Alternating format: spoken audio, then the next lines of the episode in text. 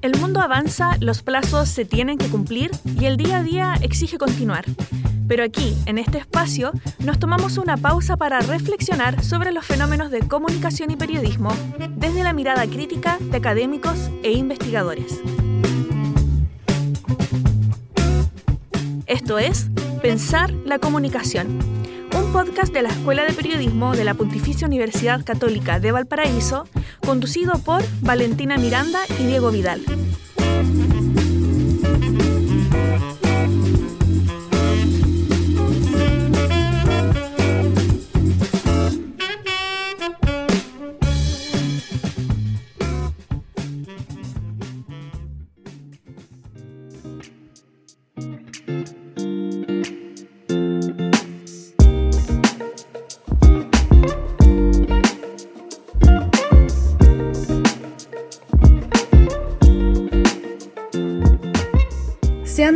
Y todas bienvenidas a la segunda temporada de Pensar la Comunicación, el podcast de la Escuela de Periodismo de la Pontificia Universidad Católica de Valparaíso. Yo soy Valentina Miranda.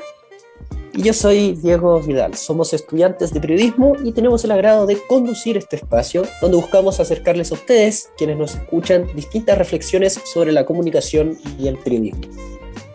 Este capítulo fue grabado a distancia gracias a las nuevas tecnologías, así que de antemano pedimos su comprensión ante problemas u errores en la grabación. ¿Cómo estás, Diego? Eh, bueno, no sé si el oyente puede eh, percatarse ahora mismo, pero tengo la voz un poco gangosa porque, claro, el, mismísimo que se resfría en, semana receso. No, qué fome. Eh, sí, como bueno, ya les había dicho ahí también antes de, empezar que, claro, yo no me enfermaba desde los tiempos anteriores a la pandemia, tipo 2019. Eh, claro, entonces esto es como muy, muy latero para mí porque uno igual olvida, por ejemplo, cómo uno se siente enfermo, entonces olvida ese sentimiento de cansancio, de decaimiento, que es como típico de una gripe. Es terrible, a mí me carga resfriarme, en verdad. Yo creo que a todo el mundo, pero pero en verdad yo creo que menos mal te dio en semana de receso, porque si estuvierais perdiendo clases, te habría dado más lata aún. Sí, yo sé que no me hubiese podido concentrar, de hecho. Pero ahora estoy un poco mejor, la verdad. Pero bueno, eh, una de las cosas de la pandemia, creo yo, que, que nos dejó fue eso, ¿no? De poder eh, acostumbrarse a los hábitos de higiene y es por eso que uno no se ha enfermado. O sea, claro, no, ha, pasado largos tiempos, de largos periodos de tiempo sin enfermarse, creo yo. Sí, pues además que salíamos menos con, la pandemia, estamos menos expuestos a, cualquier bicho, no, no, solo el COVID, a, cualquiera. Entonces, bueno, yo en verdad creo que soy la excepción, me dio dos veces COVID en cuarentena. Pero bueno. No me digas. Sí. Yo creo que ese tema de la pandemia, ¿no? Igual ha sido un tema recurrente en los capítulos anteriores que hemos grabado, sobre todo ahora con el que vamos a introducir, ¿no? Que el, hecho de que la pandemia también nos haya dejado, ¿cierto? Esta, este, este mayor hábito, esta mayor conciencia acerca de la higiene personal y de la prevención, eh, también nos ha dejado lo que hemos. Esto es algo que también hemos estado en el capítulo anterior que hicimos con Carlos Aldunate, ¿no? que es tema de, cómo las redes digitales, ¿cierto? Las plataformas digitales o el mundo digital poco a poco se fue viendo relacionada con nuestras vidas, ¿no? Sí, sí es algo que, bueno, que, a, todos nos marcó mucho, así que claramente hemos abarcado en otros capítulos. Eh, pero hoy lo vamos, a, lo vamos a relacionar un poco con los últimos eventos eh, de la política chilena, ¿cierto? Eh, respecto a lo que pudo haber sido la nueva constitución en materia y que nos interesa a nosotros eh, desde el periodismo y a, toda la gente en verdad, ¿cierto? Eh, en materia del escenario digital. Sí, de hecho, em, en la nueva constitución, cualquiera persona que la haya leído sabe de que hay un apartado que fue dedicado a los derechos digitales, ¿ok? Y eso viene a evidenciar, ¿no? Este tema de qué tan vinculado está el mundo digital con nuestras vidas, ¿cierto, Valentina? Sí, sí, de hecho eh, vamos a hablar eh, respecto a la privacidad del dato, la libre circulación en la web, que son temas que uno de repente tiene muy interiorizado, ¿cierto? Así como hoy en día uno cree que todo el mundo tiene acceso a Internet, que todo el mundo tiene eh, el mismo conocimiento para estar en la red, cuando en verdad, y la pandemia lo demostró, no es tan así, ¿cierto? Entonces, eh, es un tema muy importante eh, que ojalá se conversara más en espacios abiertos. Eh, pero hoy tenemos la oportunidad de conversarlo con nuestra invitada, ¿cierto, Diego? Sí, es nuestra invitada, que de hecho hace poquito con Valentina, ahora recuerdo, tuvimos la suerte de poderla ver en un conversatorio, en un seminario que hicieron acá en la Escuela de Periodismo. Eh, Patricia Peña, ¿cierto? Eh, periodista, académica y profesora de la Facultad de Comunicación e Imagen de la Universidad de Chile, que ella es experta en este tema de los derechos digitales y obviamente eh, que estaba hablando antes del seminario, del conversatorio que había hecho esta académica en nuestra escuela, que se trató más o menos, bueno, se habló del derecho a la comunicación en la nueva propuesta constitucional que se está debatiendo antes del plebiscito. ¿Qué más nos puedes decir de nuestra invitada, Valentina? Bueno, tiene un magíster en comunicación de la Universidad Diego Portales y magíster en comunicación de nuevos medios y sociedad eh, de The London School of Economics and Political Science en Inglaterra. Ha sido investigadora, consultora y coordinadora de proyectos en el Centro de Estudios sobre Inclusión Digital y eh, Sociedad del Conocimiento de la Universidad de la Frontera en Temuco y en la Facultad Latinoamericana de Ciencias Sociales, así también como en organizaciones de la sociedad civil y empresas. O sea, que obviamente tiene un, un, currículum tan extenso. La verdad es que yo tampoco había pensado, jamás me había, eh, jamás había esperado toparme con una invitada con tanto nivel académico, ¿ah? sobre todo porque también está bastante em, especializada y también está, eh, tiene bastante conocimiento en materia de investigación e implementación de proyectos, ¿no? Para, para potenciar lo que se llaman las TICs la tecnología de información y comunicación, ¿cierto? Y también lo vincula con, el, con los roles de género, lo vincula con las redes sociales, eh, con los medios ciudadanos, la web social, el tema de comunicación, educación, cultura de ciudadanía. Pero la verdad es que nosotros tuvimos el, orgullo y tuvimos el agrado de poder conversar con ella respecto a este tema de los derechos digitales, ¿vale? Eh, me gustaría poder pasar la entrevista ahora. Sí, dale, pasamos a la entrevista.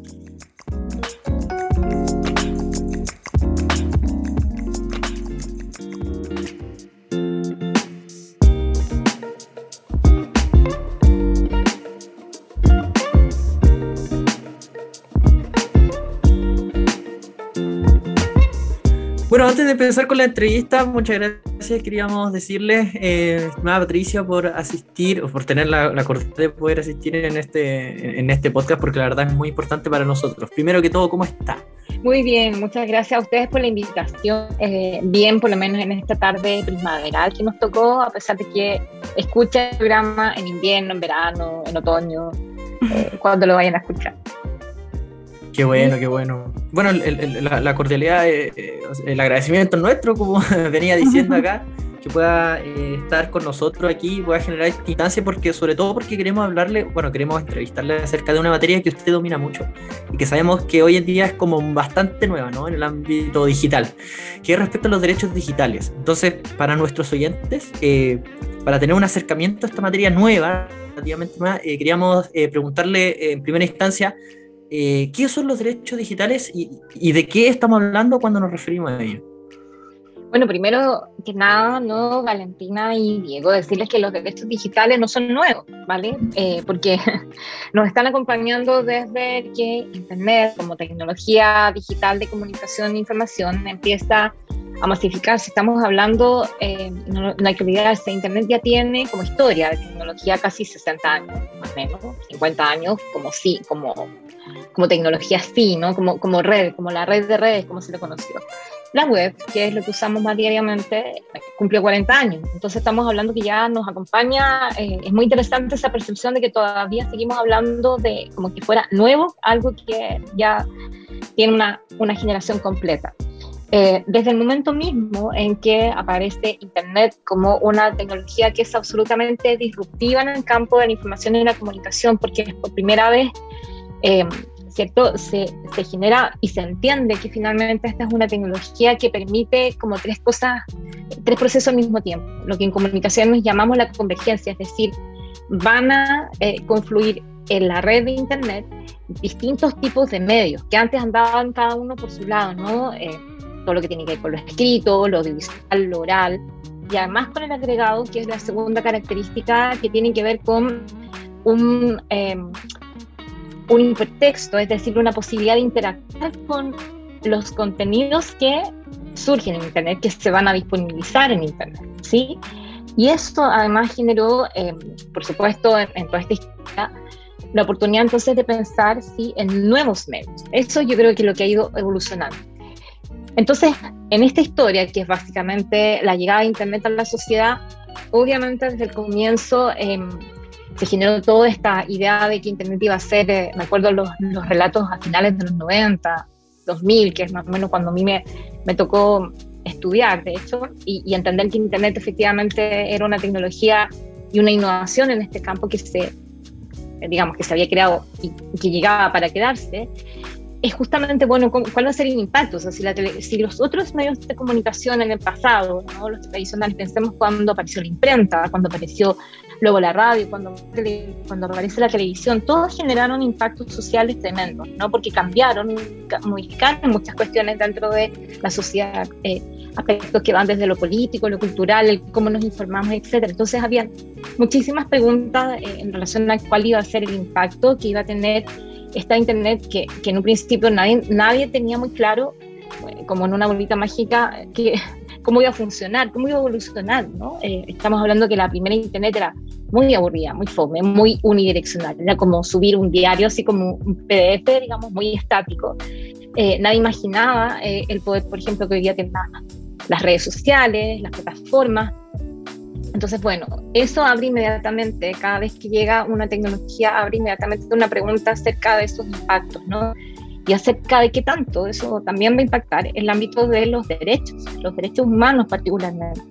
Entonces, en, un primer momento, eh, la pregunta, la, gran, digamos, preocupación era, eh, bueno, Internet como tecnología está realmente disponible, por ejemplo, para todas las personas en todo el mundo. Y recuerden un poco ustedes todavía no habían nacido, muchas, a lo mejor de los que nos están escuchando tampoco, pero a finales de los 90 el problema básicamente era que Internet aparecía como el futuro, así como un, una, un tótem maravilloso que prometía eh, millones de, de, cosas. Eh, y el tema era eh, saber que era una tecnología costosa y que a lo mejor no iba a estar disponible, no iba a ser accesible para todas las personas. Entonces se empieza a hablar de brecha digital y que, y que en primer momento, por ejemplo, en Naciones Unidas una primera preocupación fue justamente generar espacios de conversación entre los estados para, ponernos para ponerse de acuerdo en que efectivamente Internet tenía que empezar a ser considerado, fíjense, como un derecho humano. Ese momento, más o menos, estamos hablando entre el 2002, eh, una discusión que duró mucho tiempo, hasta el 2011, prácticamente 2012, hace, hace casi una década, eh, de entender que finalmente Internet eh, ¿cierto? Se tenía que empezar a considerar como un derecho humano, ¿no?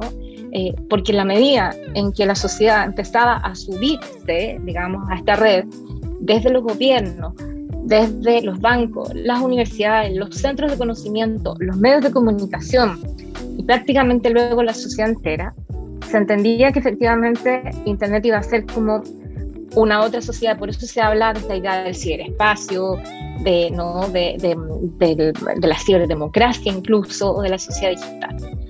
Entonces, en paralelo, obviamente todas las personas que venían trabajando en la, ya tenían un camino sobre la relación que hay entre derechos humanos, eh, la comunicación, ¿cierto? los medios, las tecnologías asociadas a este campo, eh, también va a haber una línea que se abre en relación a esos y se empieza, entre comillas, a hablar de que esto daría paso a un nuevo tipo de... ¿ya? Eh, ahora, hoy día, como, como se entiende este campo, porque ya no es, una, no es, no es necesariamente un campo disciplinar, es decir, por ejemplo, no es eh, erróneo, o sea, es un poquito erróneo pensar que cuando uno, por ejemplo, entra a estudiar una carrera como derecho, vas a poder seguir eh, una línea de derechos digitales, no es, no es que exista esa carrera como tal. Es un campo, es un, es un área donde se entrecruzan finalmente todos los saberes y las disciplinas y los actores que están relacionados con la defensa de los derechos humanos en relación al impacto de las tecnologías de información y comunicación. Y de hecho es más, hoy día eso tiene una proyección mucho más allá de Internet, hoy día tiene que ver, por ejemplo, lo que está pasando con la evolución de la inteligencia artificial, eh, todo el fenómeno data. ¿ya? Entonces se fijan que al final tiene mucho que ver de nuevo con el centro esta idea eh, que me parece crucial de entender que los derechos digitales los tenemos que entender, eh, eh, digamos, en lo básico y en lo esencial, la defensa y la preocupación que hay acerca de cómo vamos a resguardar los derechos humanos que ya tenemos en, esta, en este ámbito, entre comillas, que nos facilitan, nos disponen, nos proponen esta presencia tan fuerte que tienen hoy día todas las tecnologías digitales que estamos viendo de manera disruptiva cotidianamente emerger, ¿cierto? Y surgir. Interesante la respuesta de la, aquí de, de, la invitada. De hecho, muchas cosas, ¿no? Eh, ¿Cierto, Valentina? Que tiene que ver con la segunda pregunta. Sí, no, es que quería eh, agregar además que me parece muy interesante tener presente eh, que esto de, del Internet a veces no es tan nuevo como, como las nuevas generaciones creemos. Eh, de hecho, en la carrera, muchas de las lecturas obligatorias que nosotros tenemos incluyen autores como McLuhan o Lev Manovich, eh, y uno los lee como, como sorprendido un poco, como, como que ya en su tiempo se hablara de algo que para nosotros es tan natural, que son las redes sociales o que la vieran con esta mirada tan futurista. Eh, en esta en esta como enfrentamiento de los viejos y los nuevos medios eh, pero también quería, quería destacar que, que claro, esto de, que el Internet eh, no, no, está para todos, ¿cierto? Que Patricia mencionaba que, esta, que esto surgió como en los años 90. Yo creo que acá en Chile se vuelve a dar cuando empieza, por lo menos en Chile, quiero decir, se vuelve a dar cuando entramos a la pandemia. Eh, cambia la modalidad offline, trabajo desde casa, escuela desde casa y se dan cuenta que no zonas de Chile tienen el mismo acceso a Internet para poder hacer eso. Y se comienza a estar mucho, valga la redundancia, en redes sociales, así es como nos enteramos nosotros de las cosas. Y yo quería preguntar en Chile y en América Latina en general, ¿cuál es el escenario actual en materia de acceso a Internet y de las nuevas tecnologías?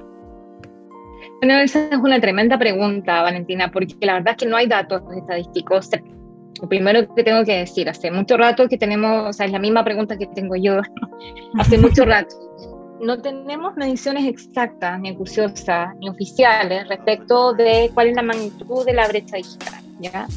Eh, particularmente en los países de América Latina, eh, y esto tiene mucho que ver con que los sistemas de medición em, han sido bastante flojos, voy a decir, en generar metodologías realmente em, eh, evidencia. Eso tiene mucho que ver con eh, cómo tú mides, ¿ya?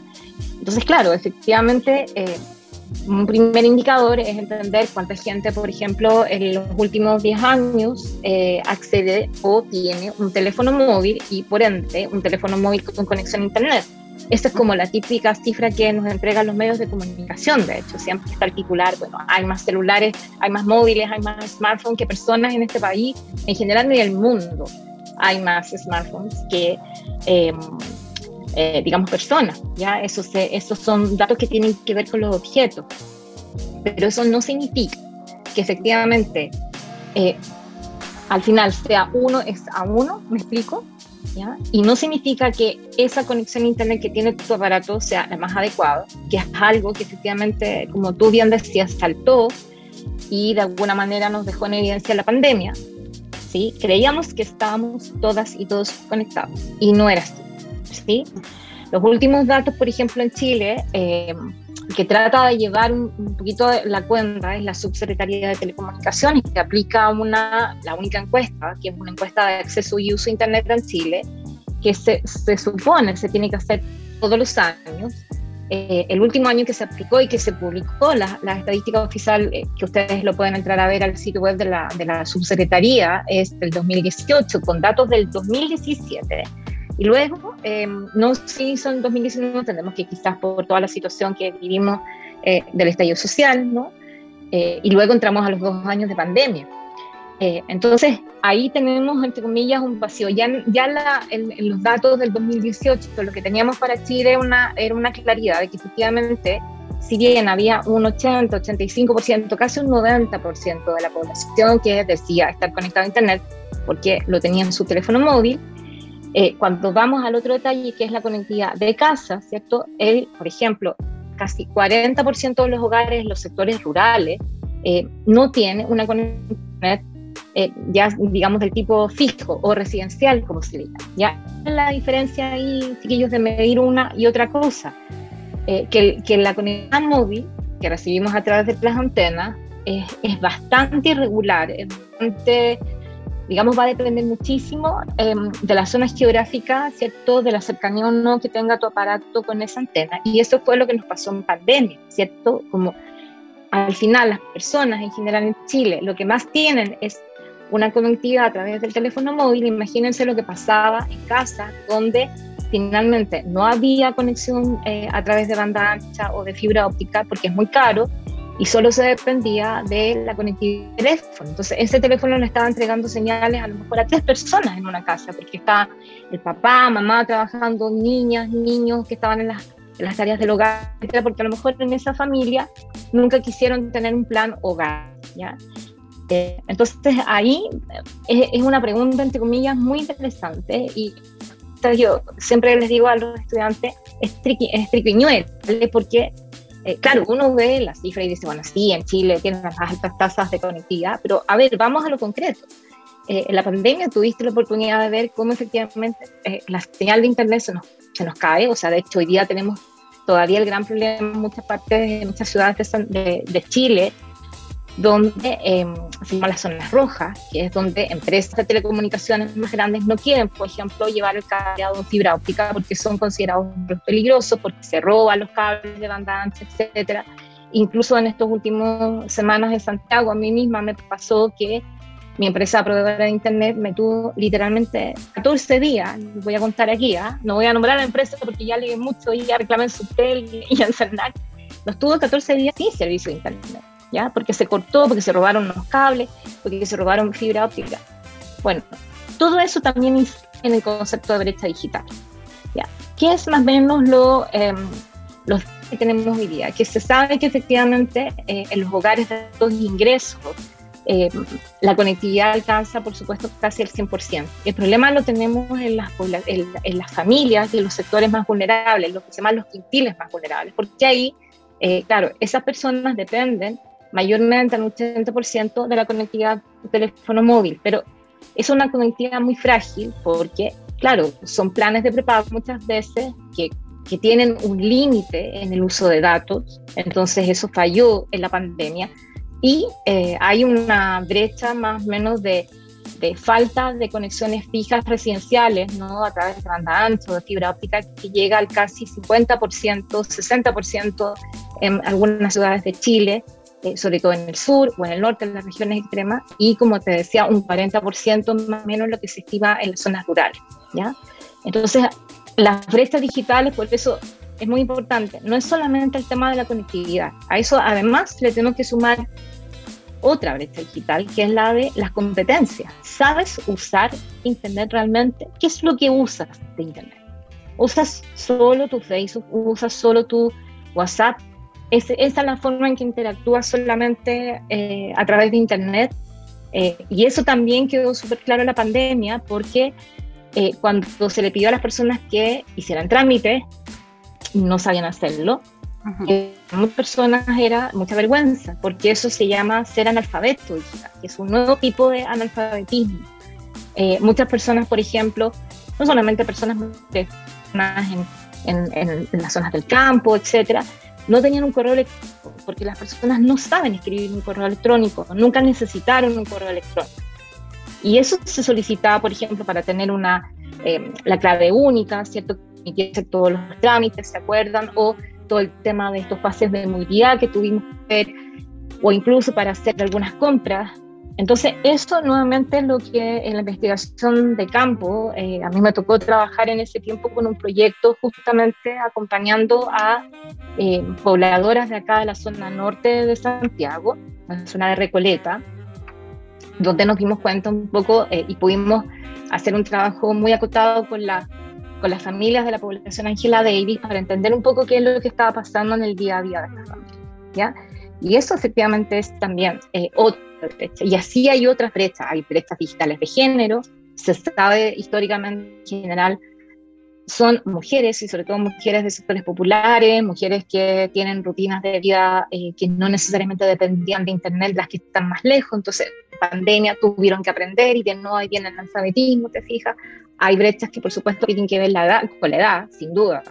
Chile, igual que en América Latina, nuestra mayor brecha hoy día digital, además de la de campo-ciudad, digamos, tiene que ver con la brecha generacional. Es decir, las personas mayores todavía no eh, necesariamente se conectan bien, no, saben necesariamente bien manejar todos los recursos que implica Internet. Eh, incluso hasta el día de hoy no saben cómo hacer una videollamada, a lo mejor cómo usar Zoom, cómo usar Meet, ¿no?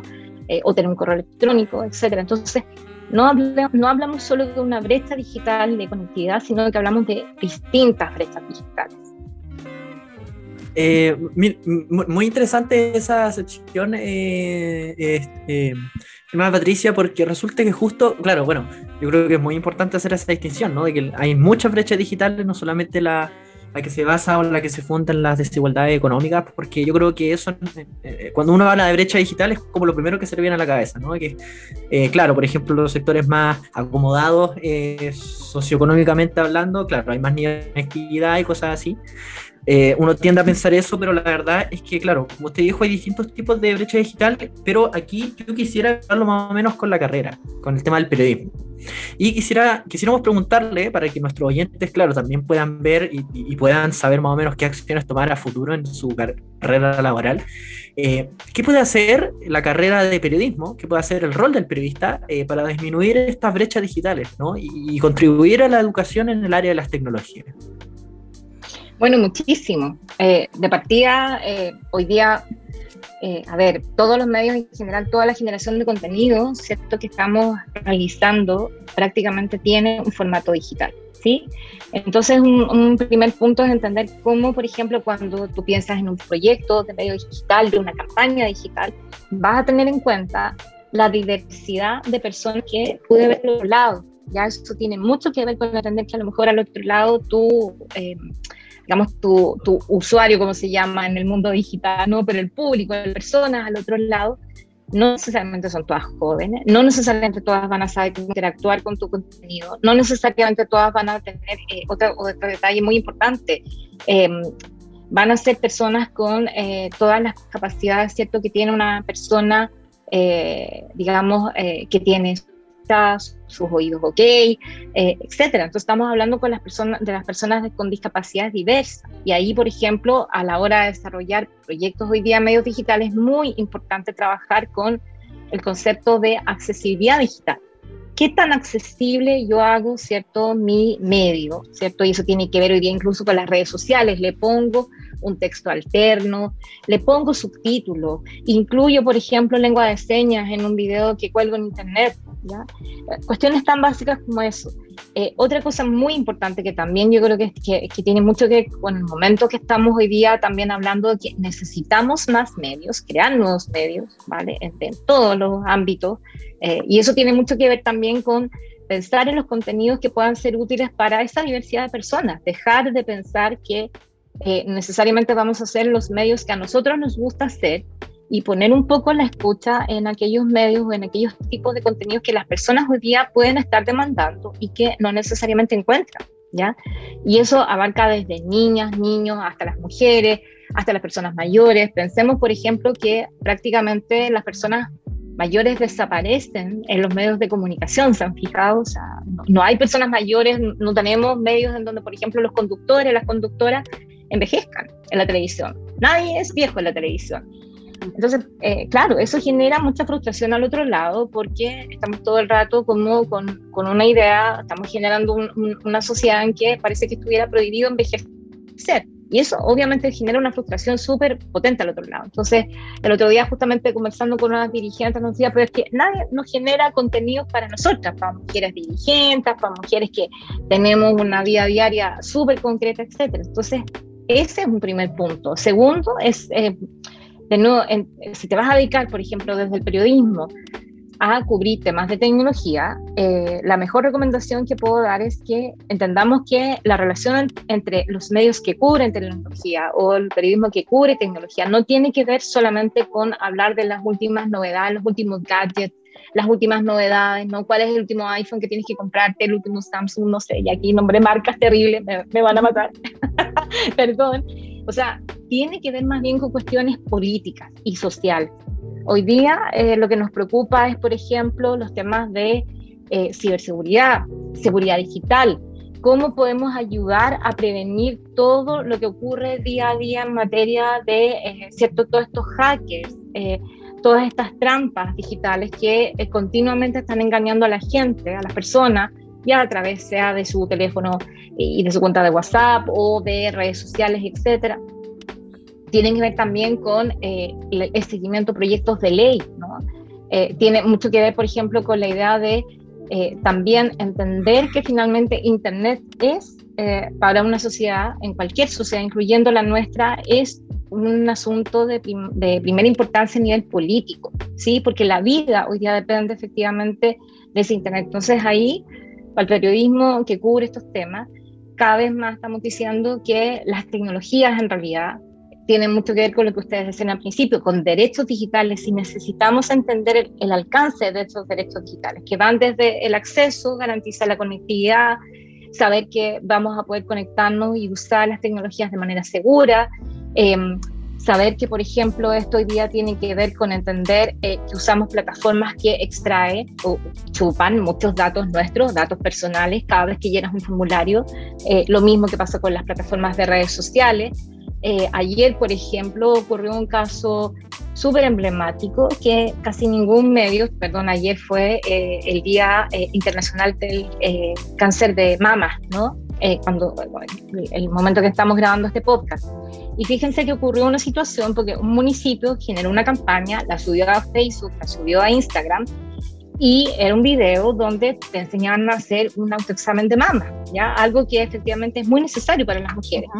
¿Y qué creen que pasó? Eh, lo que pasó fue que Instagram y Facebook le aplicaron un, eh, un filtro de censura porque se veía efectivamente un pecho, una mama en un proceso de examen y bajaron el contenido, ¿ya? Eso hoy día eh, para, el, para el periodismo es clave informal, ¿sí?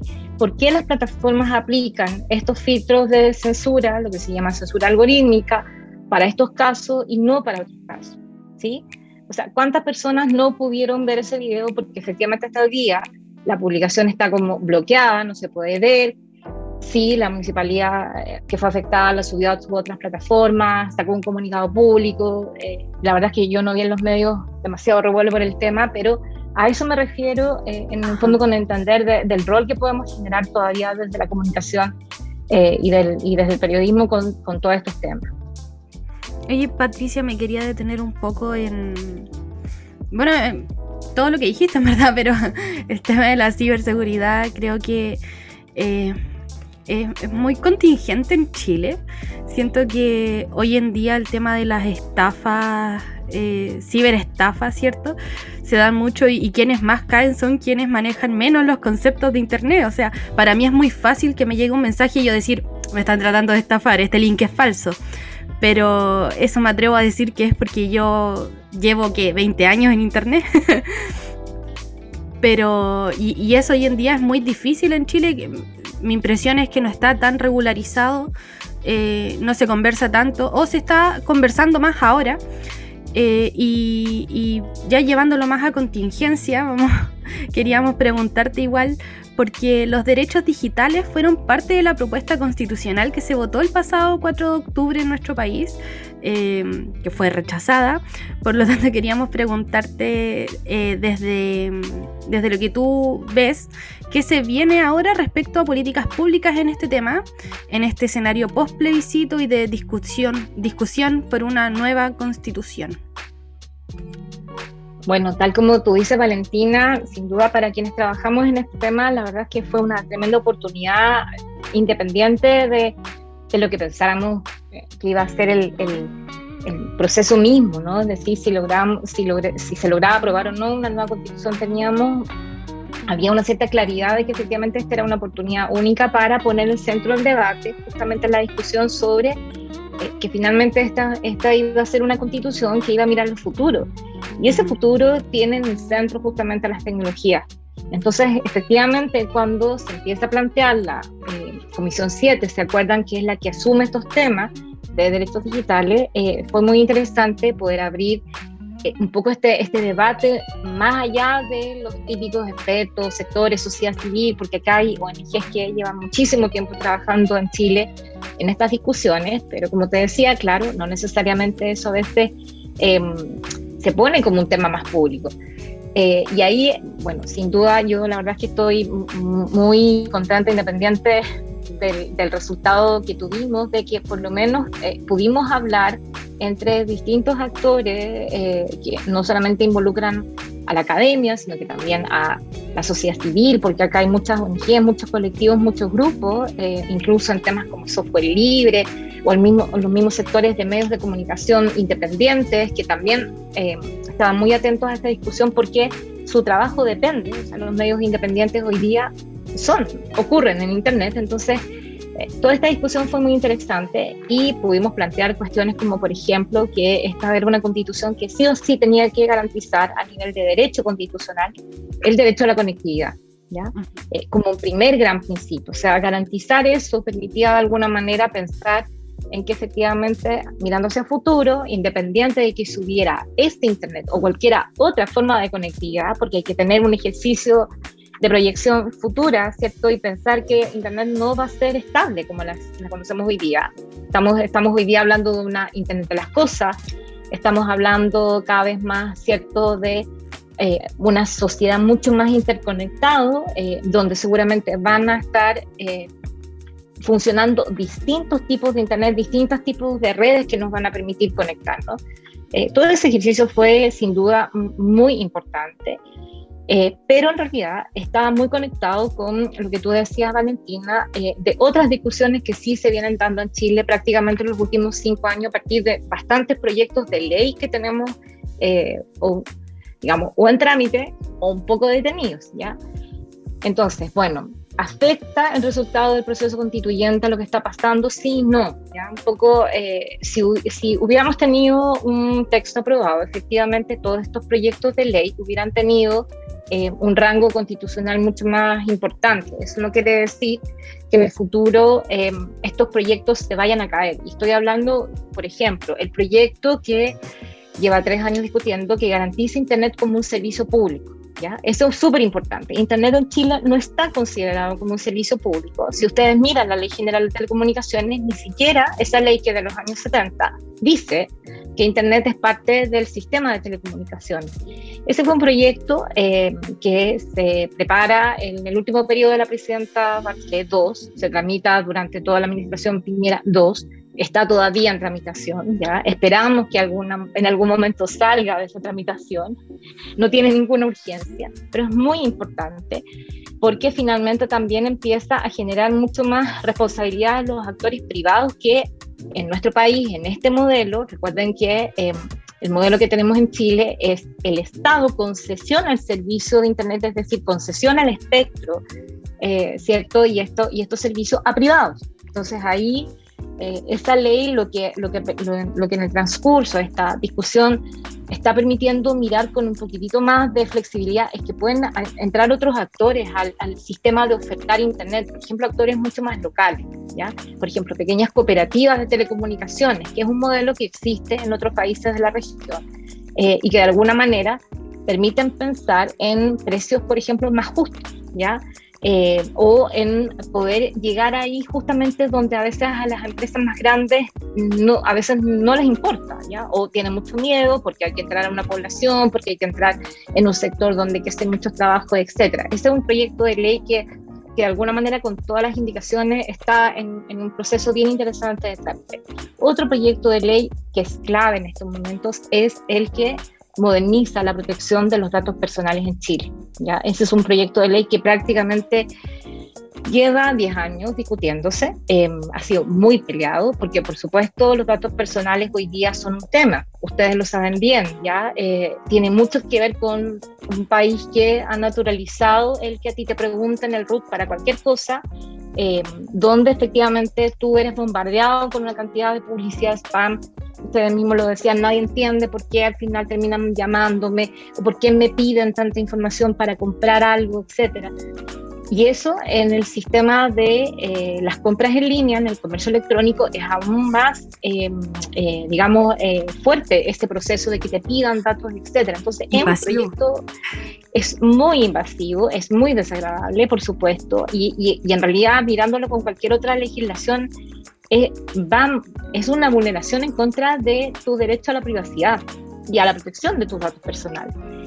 Eh, entonces es un proyecto que efectivamente se ha demorado mucho porque además el concepto de datos personales en esta, en esta visión tecnológica va cambiando. El dato personal ya no es solamente tu dirección de la casa, tu teléfono, tu correo electrónico.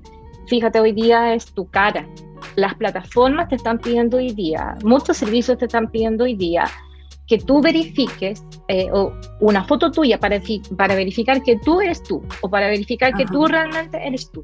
Eso es un dato biométrico, ¿sí? La cara. O sea, cómo yo me veo. Eh, la huella digital, por supuesto. Entonces, es, también es un proyecto que ha sido, por supuesto, muy peleado, muy, muy noviado, muy discutido. Em, y efectivamente, eh, aún más ahora con, con este escenario. Después hay, em, bueno, este año, afortunadamente a comienzo de año, eh, se pudo sacar la ley eh, que también moderniza el concepto de delito informático, que tiene mucho que ver con el tema, una parte, ¿cierto?, tiene que ver con el tema de ciberseguridad. Hoy día, por fin, en Chile hay un marco regulatorio un poco más moderno y más actualizado de lo que se va a considerar realmente delitos informáticos. Y eso tiene mucha importancia para todas estas situaciones que estamos viendo cuando te hackean cuentas, cuando eso tiene perjuicio económico, cuando hay suplantación de identidad eh, o cuando hay un uso malicioso de tus datos para sacar partido de situaciones, eh, etcétera, ¿no? Esta, esta, idea de que finalmente, eh, sobre todo el, el, ámbito de la ciberseguridad que tiene que ver con robos masivos de dinero o robos masivos de datos. Entonces, bueno, ahí ya tuvimos un poco más de avance. Eh, pero nos quedan otros proyectos, por ejemplo, también en tramitación en el ámbito de la violencia digital y particularmente de la violencia digital de género, ¿ya? que también es otro tema que en pandemia eh, explotó. Eh, no, no hay datos en Chile respecto de los casos, de, cuán, de conseguido es, de cuántas mujeres o niñas o adolescentes, porque la verdad es que esto, si bien ocurre más a mujeres y a niñas y adolescentes, ¿no? a personas eh, de, de, las disidencias sexogenéricas, no deja de ocurrir en, en otros ámbitos. Entonces, eso, eh, ese proyecto de ley también lleva un tiempo, ya tres, cuatro años discutiéndose eh, y esperamos que efectivamente en, en, estos próximos meses, ojalá en el próximo año, esto salga adelante, porque ahí tenemos por lo menos tres o cuatro ejes que van a modernizar un poco esta idea de cómo Chile garantiza o empieza a tener un marco regulatorio que garantice el ejercicio de estos derechos digitales. ¿ya? Nos faltan un montón de otras cosas, necesitamos políticas públicas en materia, como hemos hablado acá, educación digital, eh, y pensado en, en, todo el amplio sentido, desde cómo el Estado eh, realmente se preocupa, cómo podemos tener políticas públicas que modernicen, por ejemplo, la educación que hay en medios, pero también en tecnología, la educación digital, entendida como lo básico, es decir, que las personas siempre tengan la posibilidad de aprender a usar el computador eh, o Internet, porque siempre van a haber personas eh, que no van a saber cómo, pero también avanzar en otros eh, desafíos que hay hoy día, ¿no? Ya estamos preparándonos para esta idea de teletrabajo cada vez más automatizado, que hay que manejarse en temas de ciencia de datos, por ejemplo, a los periodistas, a las, los y les periodistas, les paso el aviso, eh, necesitamos saber un poquito más de computación, necesitamos manejar un poco más programación, necesitamos eh, entender lo que significa hoy día trabajar con datos,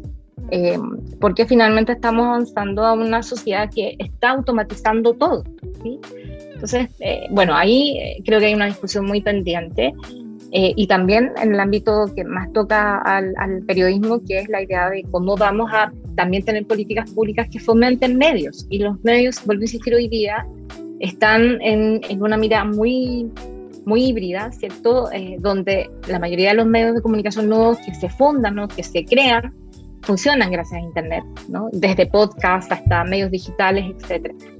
Por lo menos esas son algunas de las líneas que yo creo que vamos a tener en discusión en, en estos años. Eh, esperamos, por supuesto, que si se abre un nuevo proceso constituyente, eh, quienes estuvimos ahí defendiendo o de alguna manera eh, apoyando, argumentando por los derechos digitales, podemos tener la oportunidad para decir, bueno, es muy importante que esto se vuelva a incluir. Ajá.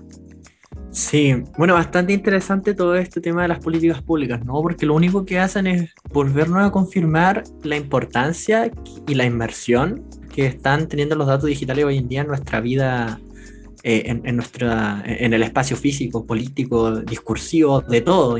Incluso hasta hay algunos autores que, bueno, están empezando a hablar ¿no? de gubernamentalidad algorítmica, después hay otros autores que están empezando a hablar de los dividos, de cómo empiezan a fragmentar, ¿cierto? ¿no? Este sujeto, la subjetividad del sujeto físico real, después lo convierten en el sujeto digital y, y cómo después se toman decisiones en base a ese sujeto digital y no al sujeto mismo. Entonces, es una, una conversa muy, muy que da para, para, para rato, va para bastante, para mucho, de hecho. Y de hecho, ojalá tuviéramos más minutos. sí, hecho. ojalá tuviésemos más minutos, porque esto es, bueno, es, es, una discusión que apunta al futuro, ¿no? También ver cómo regular, ¿cierto? Como ahí decías tú, Patricia, nuestros datos, porque sabemos que hoy en día los cinco colosos de la información, claro, todo el mundo igual es consciente de que se quedan con nuestros datos, pero ahí está la paradoja de que nadie hace algo al respecto todavía, ¿no? Es como, y, y si alguien hace al respecto, sería un, un, algo catalogado como delito, como en el sentido más tradicional, y ahí obviamente viene de nuevo lo que, lo que decía Patricia, ¿no? de, de tratar de, de, de, definir lo que es delito informático y poder, obviamente, eh, castigarlo con, con, la justicia, con, con, las magnitudes adecuadas, con las correspondencias adecuadas. Pero no el tiempo, yo creo que ya eso, eh, bueno, al futuro vendrán más autores que obviamente van a aportar nuevas eh, perspectivas y cosas así. Eh, de hecho, es muy triste ya tener que ir al, al, al de esta entrevista, que cerrar ahora. Eh, bueno, antes de eso, me gustaría preguntarte a ti, Patricia, si es que tienes algunas últimas palabras ¿no? que quisieras agregar antes de concluir este capítulo interesante. No, solamente recordarles que, que efectivamente un punto importante, siempre me, me gusta destacar, sobre todo en este tiempo de debates acerca del el impacto, las consecuencias, los efectos que está teniendo Internet o las redes sociales y la forma en que consumimos, usamos Internet, pero también consumimos información. Y es que eh, no necesariamente arreglamos todos estos desafíos a través de leyes o marcos regulatorios. Necesitamos generar una educación y una cultura en lo que significa hoy día vivir en esta sociedad digital. Y hoy día tenemos esa oportunidad para elegir cómo la queremos vivir, eh, porque efectivamente tiene que ver con entender que al final eh, nosotros de alguna manera vamos diseñando este futuro. Entonces, si se nos va de las manos, eh, de alguna manera nosotros vamos a ser quienes no supimos cómo de alguna manera evolucionar y hacer que Internet siga y cualquier tecnología siga cumpliendo su propósito, que es básicamente una herramienta que no necesariamente tiene que ser neutra, pero que sí puede ser una forma, en el fondo, ¿cierto?, que nos permita vivir con mejor calidad de vida. Eh, y con base, vuelvo a insistir a lo que ustedes eh, me invitaron a conversar en este, en este programa, que es entender que en la base de este desarrollo tecnológico tienen que estar al centro los derechos humanos de todas, todos y todas. Y eso depende de cada uno de nosotros, no solamente de las grandes corporaciones. Muchas gracias Patricia, los dejamos entonces con esa reflexión, ¿cierto? Eh, sobre todo si son estudiantes de periodismo, porque esta es materia que nos está convocando, como dijo Patricia, mucho, mucho y tenemos que adecuarnos igual a eso. Les dejamos a todas y todos invitados para estar atentos a las redes sociales de la Escuela de Periodismo, donde estaremos anunciando nuestra próxima actualización. Muchas gracias de nuevo Patricia, aquí nos despedimos. Chao, que estén muy bien. Gracias Valentina, Diego, por la invitación. Saludos a todas, todos y todes.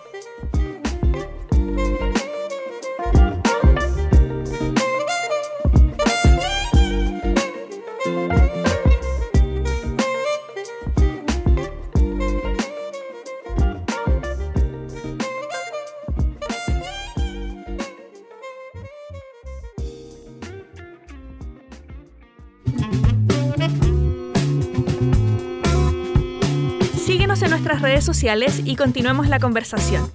Conéctate con Valentina Miranda y Diego Vidal en un próximo episodio de Pensar la Comunicación, un podcast de la Escuela de Periodismo de la Pontificia Universidad Católica de Valparaíso.